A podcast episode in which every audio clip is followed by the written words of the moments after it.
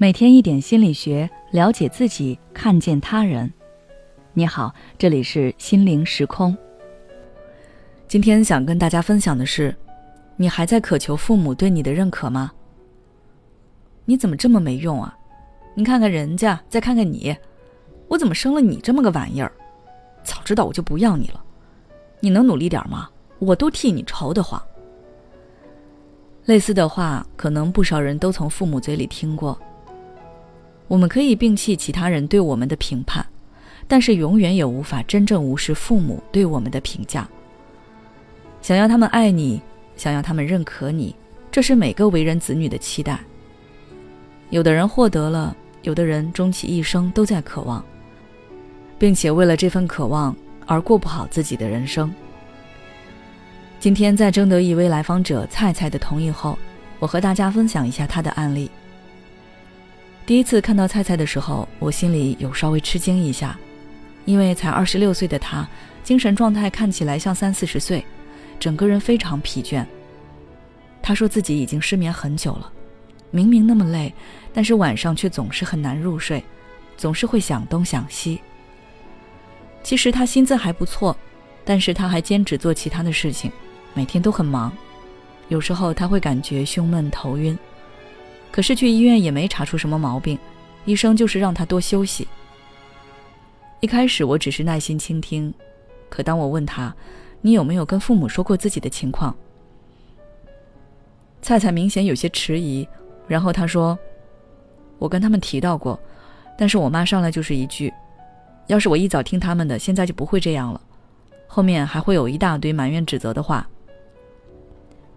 在那之后，他就不跟他们说了。”我敏锐地察觉到，菜菜的状态跟她的父母一定有着很大的联系。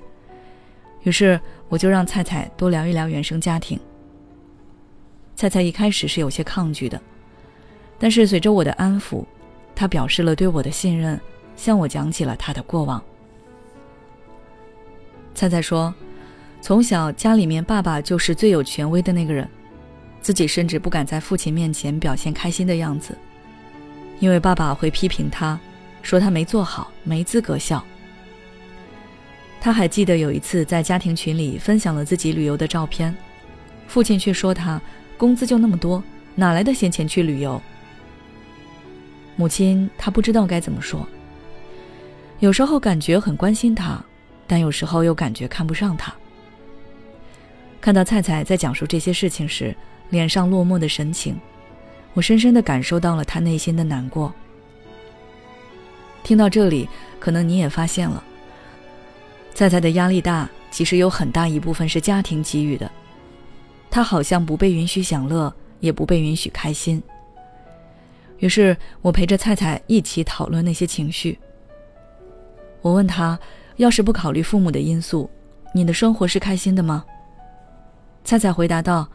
如果抛开父母，其实我可以轻松一点，不用做那些兼职。我工资不低，但是我不想听他们老是说那些话。我想凭借自己的能力在这儿买一套房子，这样他们就不会再说我了。说着说着，他终于认识到，原来他一直想要得到父母的认可。可正是父母的贬低，让他迫切的想做出成绩，获得他们的夸奖。在第一次咨询的末尾，我给菜菜布置了一个作业，去分辨哪些是自己想做的，有哪些是为了讨好父母而做的。一开始比较难，但是随着咨询次数的增加，菜菜已经可以正确的区分了。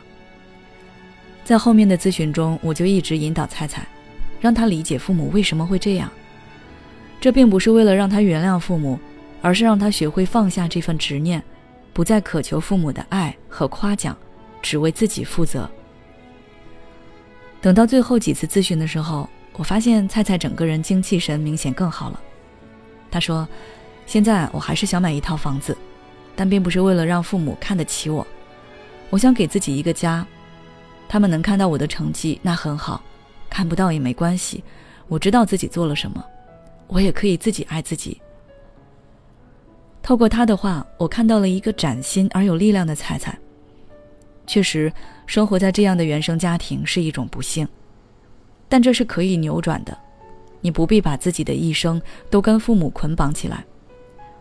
他们有他们的思想认知和做事习惯，也许你永远都无法从他们身上得到你想要的。这时候，与其为难自己，不如放下，重新换一个视角去感受自己的生活。要相信，你比自己认为的更加强大，你的人生也可以换一个活法。好了，这段咨询经历就分享到这里。如果你也有类似的苦恼，不知道该怎么解决，那就来找我聊聊吧。只要关注我们的微信公众号“心灵时空”，后台回复“咨询”就可以了。每当我们感叹生活真难的时候，现实却又告诉我们，生活还能更难。工作、事业、爱人、孩子、父母亲朋，这一切的一切，就像一张大网一样。把你层层束缚其中，你经历了疲惫、辛苦、无奈，还有悲痛。如果你只是一个人默默承受，那你迟早会崩溃。心灵时空组建了专业的心理救援队，每位咨询师都拥有超过二十年以上的咨询经验。只要你需要，我们就在。微信关注“心灵时空”，后台回复“咨询”，就可以体验十五分钟心理清诊了。